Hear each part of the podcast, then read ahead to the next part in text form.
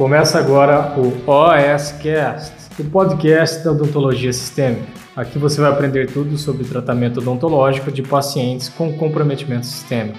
Com vocês, Pamela Pérez você não faz a menor ideia do que seja sepse ou tá aí pensando que isso é coisa do dentista que trabalha lá na UTI, fica aqui que hoje esse vídeo foi feito para você. Vamos lá então? Dia 13 de setembro agora é o Dia Mundial da Sepse e o Instituto Latino-Americano de Sepse está fazendo uma campanha muito bacana para orientar os dentistas quanto à importância da sepse. Essa campanha foi desenvolvida especialmente para os colegas que não estão atuando na UTI. Antes de mais nada, eu quero te falar o que é sepse, por que é importante nós sabermos sobre isso. Há uns anos atrás, a sepse era conhecida como sepsemia ou infecção de sangue, infecção sanguínea. O termo popular que se fala no jornal é infecção generalizada, mas na verdade, sepse são manifestações graves causadas por uma infecção. Não necessariamente infecção em todos os órgãos do corpo ou infecção sanguínea. Pode ser que essa infecção esteja atingindo apenas um órgão ou um tipo de tecido. O que acontece é que essa infecção pode levar a uma inflamação, uma resposta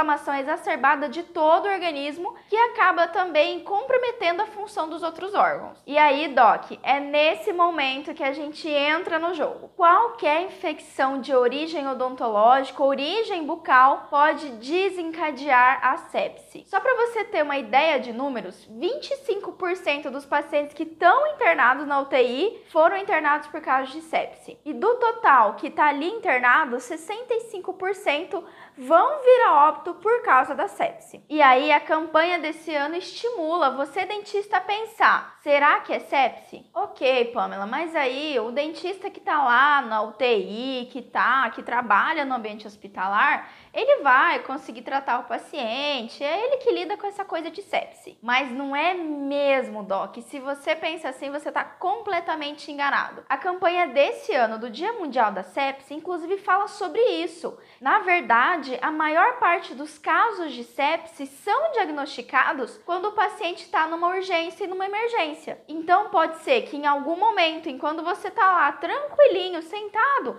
atendendo no seu consultório, apareça para você uma emergência Pode ser uma emergência odontica, periapical, uma alveolite, qualquer tipo de infecção odontológica. E esse paciente está entrando num quadro de sepse. Além das infecções odontológicas clássicas, como eu falei agora, também é importante a gente lembrar que outros tipos de infecção que não são bacterianas podem levar a esse quadro. Candidíase, estomatite herpética, mucosite, osteonecroses, perimplantite, uma doença periodontal mais grave, todo e qualquer tipo de infecção de origem bucal pode desenvolver uma sepse, especialmente se nós estivermos falando de quatro tipos de pacientes: os sistemicamente comprometidos, gestantes, crianças e idosos. Quais são então os sinais que eu posso identificar ali mesmo no consultório odontológico, nesse atendimento de emergência,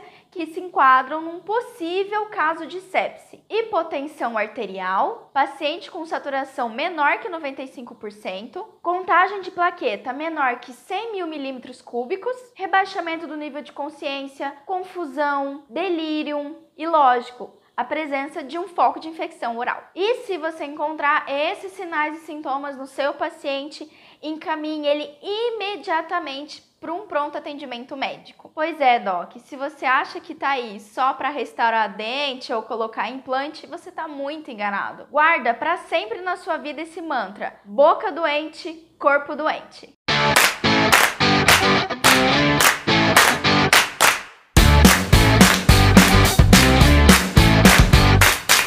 Você ouviu o OSCast, o podcast da odontologia sistêmica. Se você gostou desse episódio, tem muito mais nas nossas redes sociais. Siga-nos no Instagram, arroba Pamela P. Pérez, e no nosso canal do YouTube, Pamela Pérez. A gente se vê na próxima. Um abraço, até mais.